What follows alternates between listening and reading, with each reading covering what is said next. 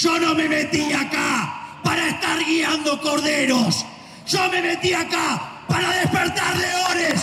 Quiero escucharlos rugir. Esa voz que escuchas es de Javier Milei.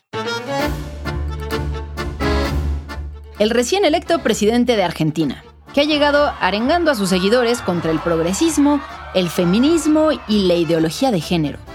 Ha dicho que no le parece mal la idea de un mercado de órganos, ni la libre venta de armas.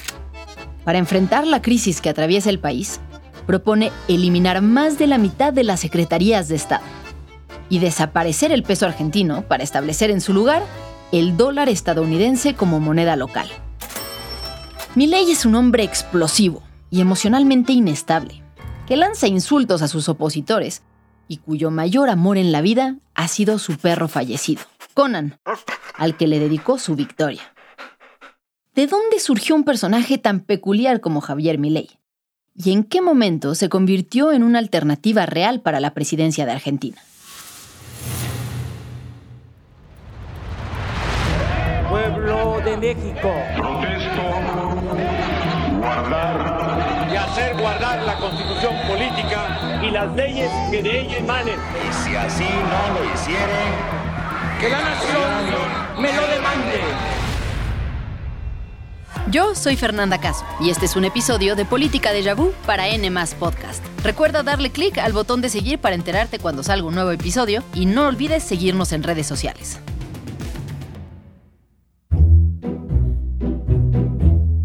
Soy Javier Milei, soy economista liberal libertario. Yo grito mucho. Grito porque estoy indignado, porque estoy cansado de la casta política que día a día nos está robando el futuro. Así se presentó Javier Milei durante un debate en 2021. Cuando competía para ser diputado por Buenos Aires. Economista liberal libertario. Ese día, Milei vestía de traje y corbata negra. Su peinado era la habitual melena negra despeinada y las patillas largas que se habían convertido en parte de su personalidad. Sus mejillas y su frente brillaban de sudor. Pero lo que se percibía no eran nervios. No, Javier estaba exultante de emoción. Ya se había acostumbrado a estar frente a las cámaras y manejaba el escenario cómodamente. Se había convertido en una estrella política un personaje de televisión y un influencer de redes sociales con cientos de miles de seguidores. Dos años más tarde, se convertiría en presidente de Argentina. Pero eso aún muy pocos lo imaginaban, y ya llegaremos ahí. Por ahora, vámonos un poco más atrás, al momento en que su historia empezó.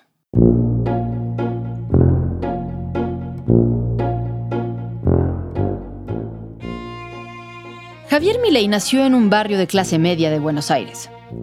Su padre empezó siendo conductor de camiones, pero con el tiempo se convirtió en empresario y llegó a administrar varias líneas de transporte. Pero lo más importante de Norberto, el padre de Milei en esta historia, no es su ocupación, sino su papel como padre. Norberto, según lo que se sabe de él, era un hombre violento y ausente. Pasaba mucho tiempo fuera de casa, y cuando estaba, daba fuertes palizas y lanzaba avalanchas de palabras hirientes contra su hijo. Su madre, Alicia, observaba los maltratos de forma complaciente, cuando no se sumaba también al abuso emocional del niño. Estás peleado con, tus viejos vos, ¿no? Yo no hablo con mis progenitores. ¿Le decís así, no le decís padres?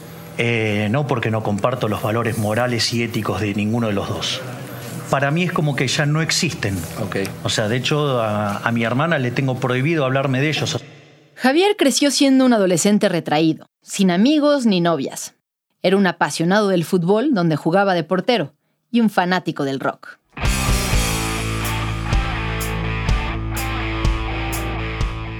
Según cuenta, tuvo una banda llamada Everest, un grupo tributo que tocaba covers de los Rolling Stones, pero no prosperó. Javier no convivía con amigos fuera de la escuela. no iba a fiestas y nunca tuvo un interés especial por las organizaciones estudiantiles. Sus compañeros lo conocían como un tipo solitario y peculiar. Pero eso sí, cuando algo le molestaba, era capaz de explotar en ira, repartiendo gritos e insultos sin control. Le llamaban el loco, según la biografía escrita por el periodista Juan Luis González, que llevaba el mismo título. Ese carácter, naturalmente, no le ayudaba mucho a ser amigos. Así pasó su juventud, hasta que el final de los años 80 se acercó y un tema empezó a ocupar su mente. La inflación. Durante la infancia y adolescencia de Milley, la inflación promedio superaba el 100% anual. Es decir, que cada año los precios se duplicaban o incluso triplicaban.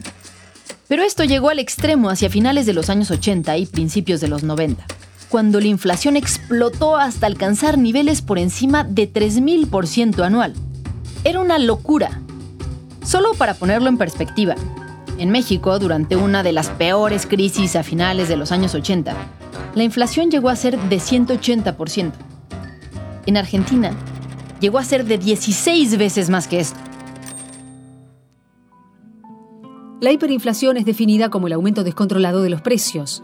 Economistas indican que el índice mensual debe ubicarse en el 50% o más. La manera que estamos viviendo, con el hambre que está pasando la gente, que no se acuerdan de las criaturas, nadie puede comprar pan, la leche, que es lo necesario, ¿quién lo puede comprar? Un pobre que trabaja de chango.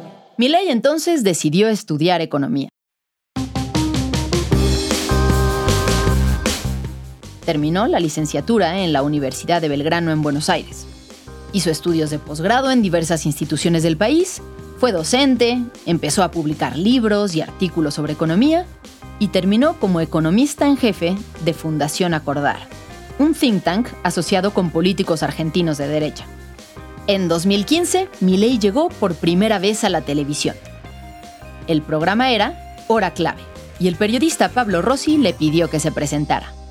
Bueno, yo soy Javier Milei, soy economista jefe de la Fundación Acordar digamos, tengo un pasado como docente, como académico, tengo más de 50 artículos eh, académicos presentados, seis libros, más de 100 notas de divulgación en diarios y no seré famoso como economista, pero sí como rockstar.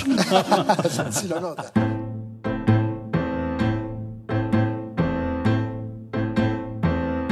Milei se presentaba como un académico prolífico crítico de los programas sociales del gobierno y de las políticas económicas de los últimos años. Tiempo después, se descubrió que Milley no era el mejor profesor. Exalumnos suyos han revelado que los insultaba y humillaba en clase. Por si fuera poco, muchas publicaciones de Milley tenían plagios descarados. Tantos que el tema incluso llegó a tribunales. Pero como ya hemos hablado en otro episodio, a los votantes no parece preocuparles demasiado el tema de los plagios. A partir de esa primera aparición en televisión, Milei empezó a volverse popular. En 2016, se convirtió en un invitado recurrente en el programa de Alejandro Fantino, un famoso conductor. Eso lo catapultó al estrellato, pero la realidad es que Milei no necesitaba mucha ayuda. Su personalidad y sus declaraciones eran suficientes para que la gente volteara a verlo. Y su éxito se dio sobre todo en las redes sociales donde sus declaraciones se volvían virales. Políticos hijos de... ¿Por qué no se van a la... ¡A su madre! ¡Hijos de... ¡Chorros! Su enemigo preferido era la élite política de siempre, a quienes llamó la casta. Aquellos funcionarios corruptos que usaban el gobierno para enriquecerse y de paso empobrecer al país pero su furia e insultos igual podían dirigirse hacia los políticos que hacia las feministas, los activistas de izquierda o el Papa. El Papa, sí, lo voy a decir de frente, es el representante del maligno en la tierra. ¿Vos sabías que el Papa impulsa el comunismo? El mensaje de este capitalista libertario, que proponía reducir al mínimo el Estado y pugnaba por la meritocracia, empezó a resonar entre los jóvenes que en Argentina nunca habían vivido una economía estable. Me parece que Javier Milei con el tono violento representa el hartazgo que tiene la población, tanto joven como adulta, de los mismos políticos de siempre que te dicen que te van a bancar y después te cagan. Que yo prefiero un tipo que me sea sincero, me venga de frente, me diga cuáles son mis posibilidades y qué hay que hacer para resolverlas, que, que un tipo que me hable de buena manera. Poco a poco, las redes sociales de Milei empezaron a crecer, hasta llegar a los cientos de miles y después a los millones.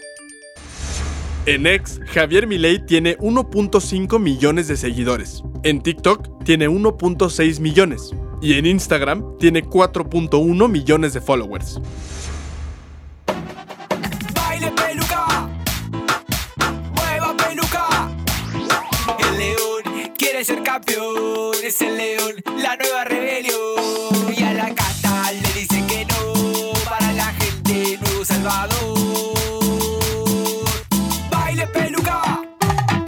En 2021, Milei fundó un nuevo partido político, La Libertad Avanza.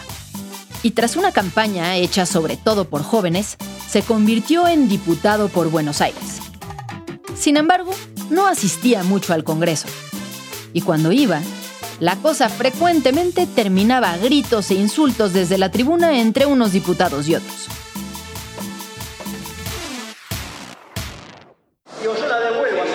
Diputado Milei, por favor. Por favor, diputado, se sienta o se va, una de dos. O se sienta o se va. A la par de ser diputado e influencer de temas políticos y económicos, Milei no dejaba de dar de qué hablar tampoco en cuanto a su vida personal se refiere. Por ejemplo, al reconocer que había participado en varios tríos sexuales. Yo tengo 47 años, ya, digo, uno tiene historia y sí, digamos, he participado en varios tríos sexuales, sí. Ah, mira. ¿Dos hombres y una mujer o...? Te diría que en el 90% de las veces fue dos mujeres conmigo. Además, Milei ha relatado en entrevistas ser experto e incluso profesor de sexo tántrico, una práctica ancestral que se enfoca en las conexiones emocionales y espirituales. No sorprendió a nadie que en 2018, su entonces novia, la cantante Daniela, de pelo largo y rubio, presentó esta canción ante el público en el canal Crónica HD.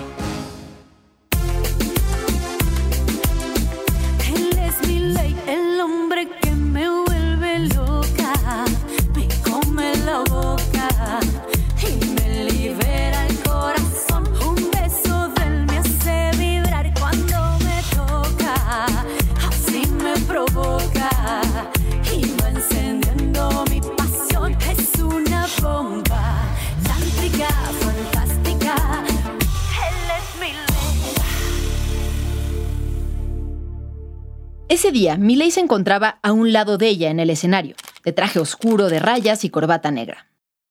El pelo, como siempre, alborotado. Este look trajeado de Milei no encajaba para nada con el escenario, ni con el resto del elenco del programa de espectáculos, todos vestidos de forma casual y con colores vivos. Pero eso a él no le importaba. Imagínense la escena. Su novia, micrófono en mano, está cantando públicamente sobre su relación sexual. Y él, un analista político y económico, supuestamente serio, tan tranquilo como si nada.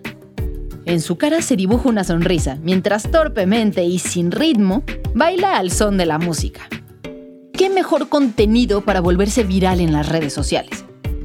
Y su vida sexual es solo una pequeña parte de todo lo que Milei ha dado de qué hablar. También está el caso de sus mascotas, o como lo llama él, sus hijos de cuatro patas. En Córdoba tuve la dicha de encontrarme con uno de los seres más maravillosos del universo, que es mi hijito Conan. Durante muchos años, Javier Milei tuvo un perro, un mastín inglés al que llamó Conan, en honor a Conan el Bárbaro. Cuando supo que el perro iba a fallecer por un cáncer de columna, pagó 50 mil dólares, casi un millón de pesos, para clonarlo. Milei dice que en realidad son cinco perros los que tiene, y que uno de ellos es la reencarnación del Conan original. Pero nunca nadie ha visto a ese famoso quinto perro. Según el periodista Juan Luis González, la cosa no acaba ahí. Javier Milei habla de su perro Conan, el original, como si siguiera vivo. Dice poder hablar con él y con sus otros perros a través de una medium. Además, dice poder comunicarse directo con Dios y que fue él personalmente quien le dijo que sería presidente de Argentina.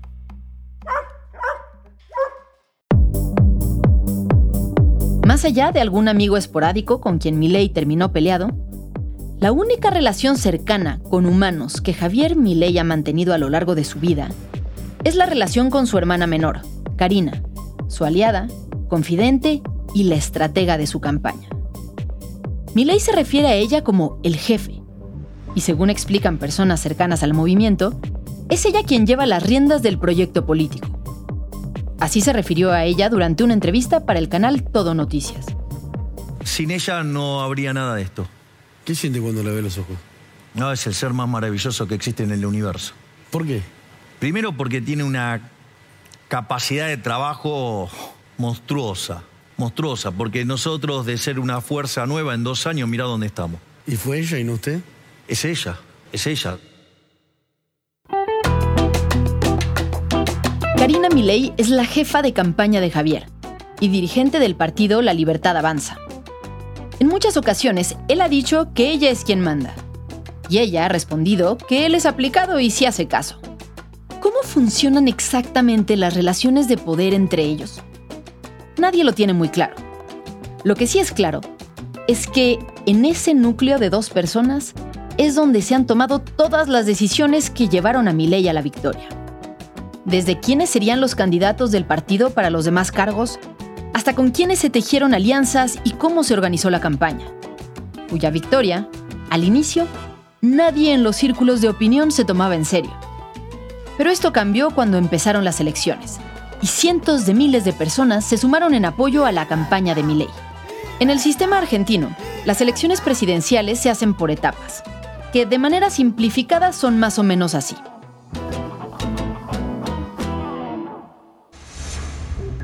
En la primera etapa, conocida como las PASO, se eligen candidaturas.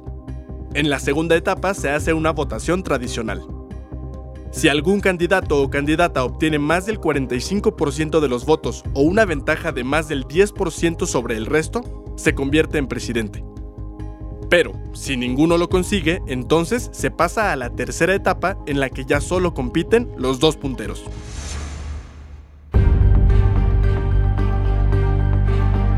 Milley atrapó la atención internacional cuando en agosto de 2023, durante la primera etapa o las llamadas PASO, se convirtió en el candidato más votado en todo el país con 30%.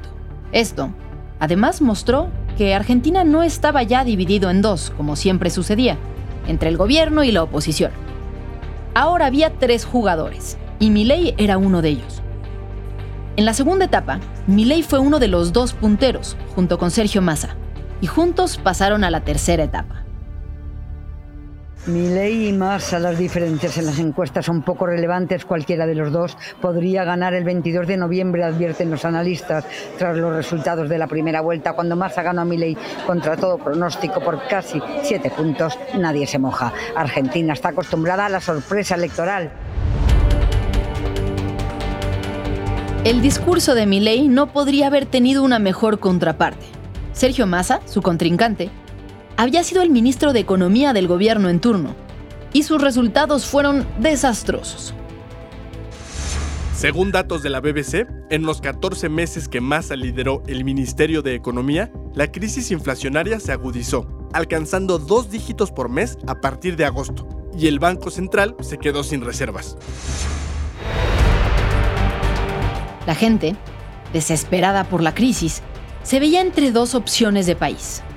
O mantener el rumbo del gobierno que los tenía sumidos económicamente, o reventarlo todo con un personaje como Milei, que proponía privatizar todas las empresas públicas, recortar la burocracia gubernamental, reducir los programas sociales, bajar impuestos, eliminar el Banco Central y establecer el dólar como moneda. Y de paso, obviar sus excentricidades su inestabilidad emocional, su agenda antiderechos y su intención de volver a prohibir el aborto. Milley, en la recta final, jugó sus cartas con cautela. Moderó durante meses su discurso y pragmáticamente hizo alianzas con personajes a quienes antes había acusado de ser parte de la casta. quiero destacar el gesto patriótico, la generosidad del presidente Macri y de la señora Bullrich de acompañarnos en este tramo de la campaña. Al final, el pueblo argentino salió a votar. Con el 99% de las actas computadas, Javier Milei obtuvo la victoria con 56% de los votos, mientras que Sergio Massa consiguió 44%. Javier Milei será el futuro presidente de Argentina. Pero esta no es la primera vez que vemos a un personaje como él, excéntrico, de ultraderecha, llegar a un puesto de poder. ¿Estamos acaso ante un episodio de política de vu? Política déjà vu. No es la primera vez. Eh, Milei representa un fenómeno que parece ser más global y los casos recientes más claros que se le parecen son el de Trump en Estados Unidos, el de Bolsonaro en Brasil y de alguna manera también el del Bukele en El Salvador. Están escuchando a Juan Olmeda, él es profesor, investigador del Colegio de México, especialista en América Latina. Juan, nos dices que ya ha habido otros personajes que todos identificamos simplemente con que menciones sus nombres en América Latina.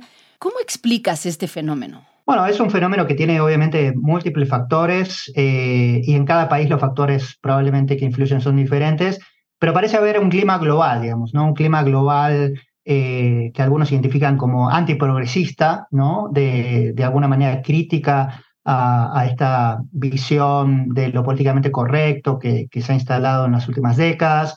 También una ruptura de la población con la clase política más tradicional eh, y obviamente una sensación de que muchas de las políticas que se siguieron en los últimos eh, años en los diferentes países no han generado los resultados esperados por parte de la población. Entonces, esta idea de, buscar un outsider, alguien que está fuera del sistema político, que llega con un discurso muy disruptivo, que no se deja de alguna manera atar por, la, por las regulaciones o las normativas o las prácticas existentes y que se viene a plantear como un defensor eh, de, de, la población eh, parece estar encarnada eh, en estos líderes de derecha, ultraderecha, en diferentes lugares del mundo y, y bueno, en América Latina tenemos y hemos tenido varios ejemplos.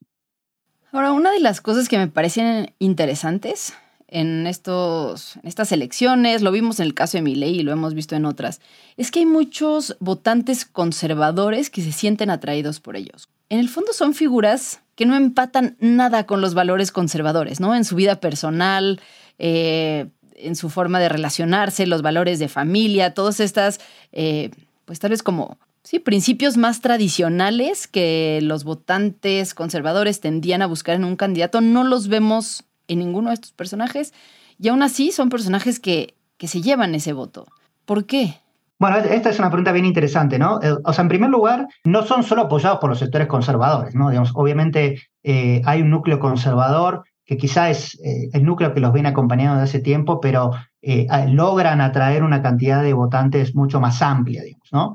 Em, y, otra cuestión que me parece relevante es que a pesar de que a lo mejor en términos de sus personalidades, en términos de su propia vida personal, no parecen encarnar estos valores conservadores, sí en términos de su discurso eh, y en términos de las políticas que proponen, de alguna manera retoman muchas de estas demandas de estos sectores más conservadores, eh, como, bueno, la idea de volver atrás con muchas políticas progresistas, de reconocimiento de derechos, etcétera.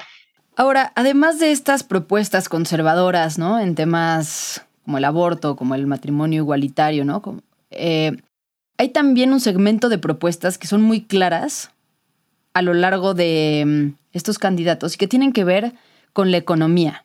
Digamos, de los que se me vienen a la mente a bote pronto es, eh, pues Trump, ¿no? Prometiendo manejar el gobierno como si fuera una empresa, eh, Bukele hablando del Bitcoin, Milley diciendo que va a dolarizar la economía argentina, ¿no? son estas propuestas disruptivas eh, que rompen con los paradigmas tal vez de lo que se había concebido hasta ahora como lo que debe ser el manejo económico de un país y que la gente dice, pues, pues sí estamos dispuestos a probar, ¿no? O sea, como si esto me hace sentido.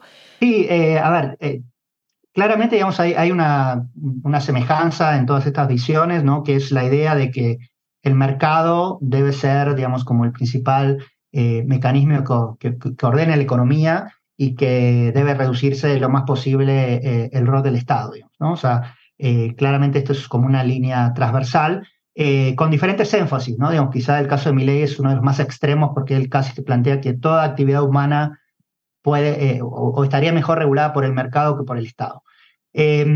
pero, digo, a, asumiendo estas similitudes y diferencias, eh, creo que, bueno, digo, lo, que resulta atractivo de sus propuestas es que claramente están retomando eh, un, una necesidad de la población, ¿no? que tiene que ver en algunos casos con no conseguir trabajo, en otros casos con sufrir eh, inestabilidad económica muy fuerte, eh, con inflación, etc. Y, de alguna manera, ante esta eh, situación, o estas situaciones que en general son muy complejas, proponen respuestas bastante sencillas y entendibles, digamos, ¿no? Eh, en el sentido de que no viene con un discurso muy técnico, ¿no? Digamos que, que plantea un plan muy elaborado, que va a llevar mucho tiempo eh, traer resultados, etcétera, sino que eh, de alguna manera tienen tres o cuatro consignas que son muy fáciles de entender para cualquiera, pero en todos los casos sí estos liderazgos y estos eh, líderes han sido muy hábiles en detectar eh, de alguna manera necesidades y demandas muy claras de la población, que al mismo tiempo los partidos más tradicionales o los líderes más tradicionales no han, no han logrado resolver, digamos, ¿no? Ahora, ¿qué tanto debiéramos de preocuparnos, no? O sea, ¿es esto parte del el péndulo normal que se ve en la política, ¿no? De cambio de derechas, de izquierdas, lo que hace una democracia sana? ¿O estamos llegando ya a niveles en donde los principios mismos de la democracia están en riesgo, como muchos han señalado, ¿no? Con casos como, como el de Milei. Sí, eh, a ver, eh, creo, creo, que sí, por un lado, digamos, eh, lo podemos ver como una suerte de, de dinámica de péndulo, digamos, ¿no? De, de que de alguna manera la gente elige a líderes que están en, en, la, digamos, en posturas opuestas de, los que gobernaron y que no le dieron resultado, eh, y de alguna manera asume que, que, un giro muy radical puede generar ciertos resultados. Eh, pero sí, como, como dices, eh, creo que esto sí a largo plazo puede generar problemas en términos de, de la estabilidad de las instituciones democráticas y la vida democrática en general, ¿no? Creo que lo que, mmm, lo que sucede al mismo tiempo es que eh, se establece la polarización como norma de la vida cotidiana, si se quiere, ¿no?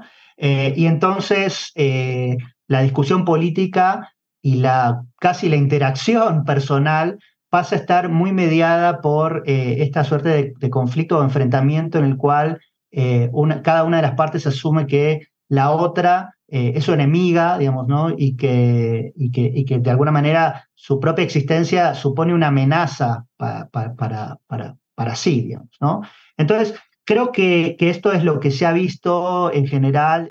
¿Ves en México las condiciones para el surgimiento de un fenómeno así? En, eh, eh, digamos, en este momento diría que no, pero es lo mismo que decía hace tres años en Argentina, digamos, ¿no?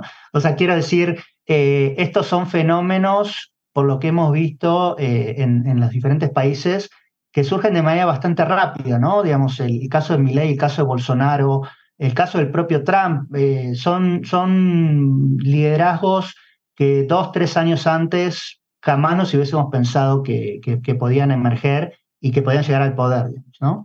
Entonces, en, en, el caso de México, en este momento no, no, no avisoro que para las, elecciones del año que viene pueda surgir una, figura como la de Milei, aunque ya sabemos que hay personajes que, han eh, aparecido en la vida política o han intentado entrar en la vida política que plantean como un tipo de perfil similar, pero no parecería que esto fuese a prosperar, por lo menos en el corto plazo. Ahora, lo que hemos visto en los diferentes países de la región, y esto es algo que puede suceder en México eh, no sé en cuánto tiempo, no sé si efectivamente, pero que puede llegar a pasar, eh, es esta idea de eh, vaivenes, digamos, ¿no? Entonces, eh, si, digamos, tenemos un una nueva gobierno de Morena, eh, es posible que mm, en, algunos años comience a, a, construirse un polo que plantee una postura opuesta y que vaya ganando consenso, en gran medida, como dije previamente, si eh, el gobierno comienza a fallar en resolver ciertos problemas importantes de la población.